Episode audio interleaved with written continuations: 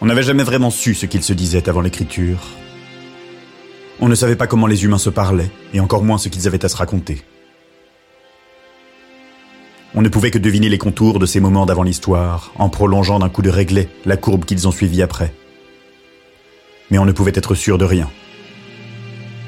On pouvait deviner de quelle direction venaient les quelques générations précédant celles qui se sont mises à graver la pierre.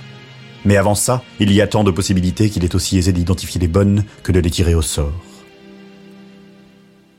On avait même pu l'observer chez quelques tribus anachroniques, avant qu'elles s'évanouissent à tout jamais. Mais n'avions récolté que des poussières de l'histoire.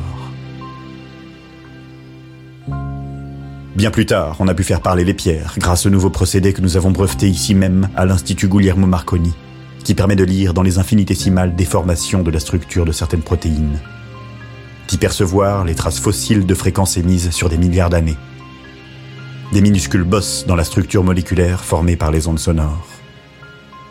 On s'est acharné à analyser des millions et des millions d'échantillons, des lieux historiques de tous les âges, des objets ayant traversé les époques étaient auscultés massivement à l'aide de petits prélèvements envoyés des quatre coins de la Terre.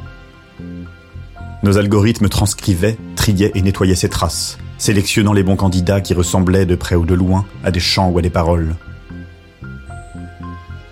Il nous a fallu des mois pour affiner notre recherche et tomber sur les premiers résultats. On était seulement une petite centaine à travailler là-dessus, et dans le plus grand secret. Il y a certaines découvertes qu'il faut dépoussiérer un peu avant qu'elles soient dévoilées, sans quoi elles pourraient engendrer des mouvements de foule désagréables. Chacun d'entre nous avait donc prêté serment, en s'engageant à ne rien divulguer au public. On a pu mettre de côté des beaux morceaux d'histoire, des chants des premiers mythes à ceux des poètes disparus.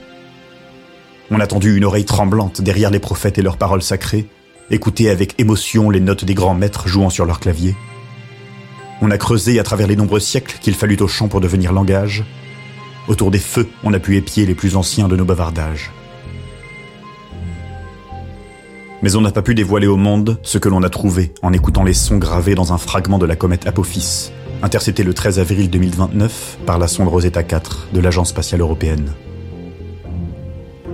Ce qui se cachait dans le fond diffus de cette archive a bouleversé le champ de notre étude et renversé d'un coup toutes nos connaissances.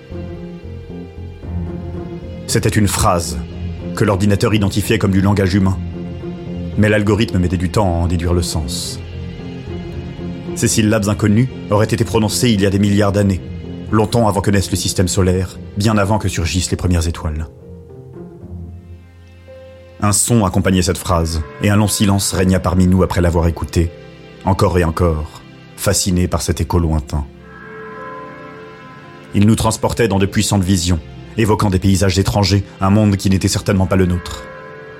Des structures suspendues dans le vide interstellaire, qui gonflaient et se contractaient sans cesse, comme un cœur qui bat, comme un poumon qui respire, comme des vagues qui vont et viennent sur une terre qui s'effrite.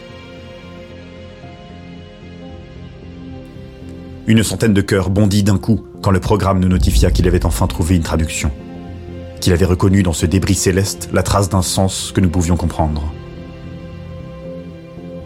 Il me fallut quelques gorgées pour calmer mes mains tremblantes et cliquer sur ce bouton, derrière lequel j'ai lu ce message, cet appel d'un être au fond des temps. Autrefois comme nous, il avait évolué bien au-delà de ce que nous connaissons. Il s'était échappé derrière les battements cosmiques et s'était retrouvé au début et à la fin de tout. Il envoyait son message à travers toute l'existence, à l'attention de toutes les vies qu'il avait connues, pour les prévenir du chant qui se fait entendre à l'aube des derniers moments. Ce bruit retentissant, qui sonnait le temps des au revoir, le début du grand recommencement, et qu'il fallait accueillir sans rage ni désespoir, mais avec calme et contentement. J'étais encore jeune le jour où j'ai lu ces mots sur mon écran. Et j'ai pu vieillir en paix car j'ai gardé durant toutes ces années le silence ainsi que la raison. Celles et ceux qui osaient rompre le serment disparaissaient d'une balle dans la nuque ou d'un mystérieux coup de vent. La folie n'avait eu aucune pitié pour tant d'autres qui avaient pourchassé ce bruit dans nos sols, nos cieux, mers et océans.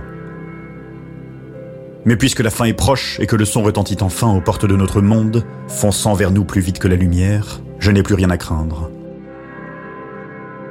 Puisque cette cloche résonnera enfin demain dans notre ciel, je ne peux m'empêcher de vous dire au revoir, mes chers enfants, et de vous le dire avec un grand sourire aux lèvres et au cœur qu'un léger pincement.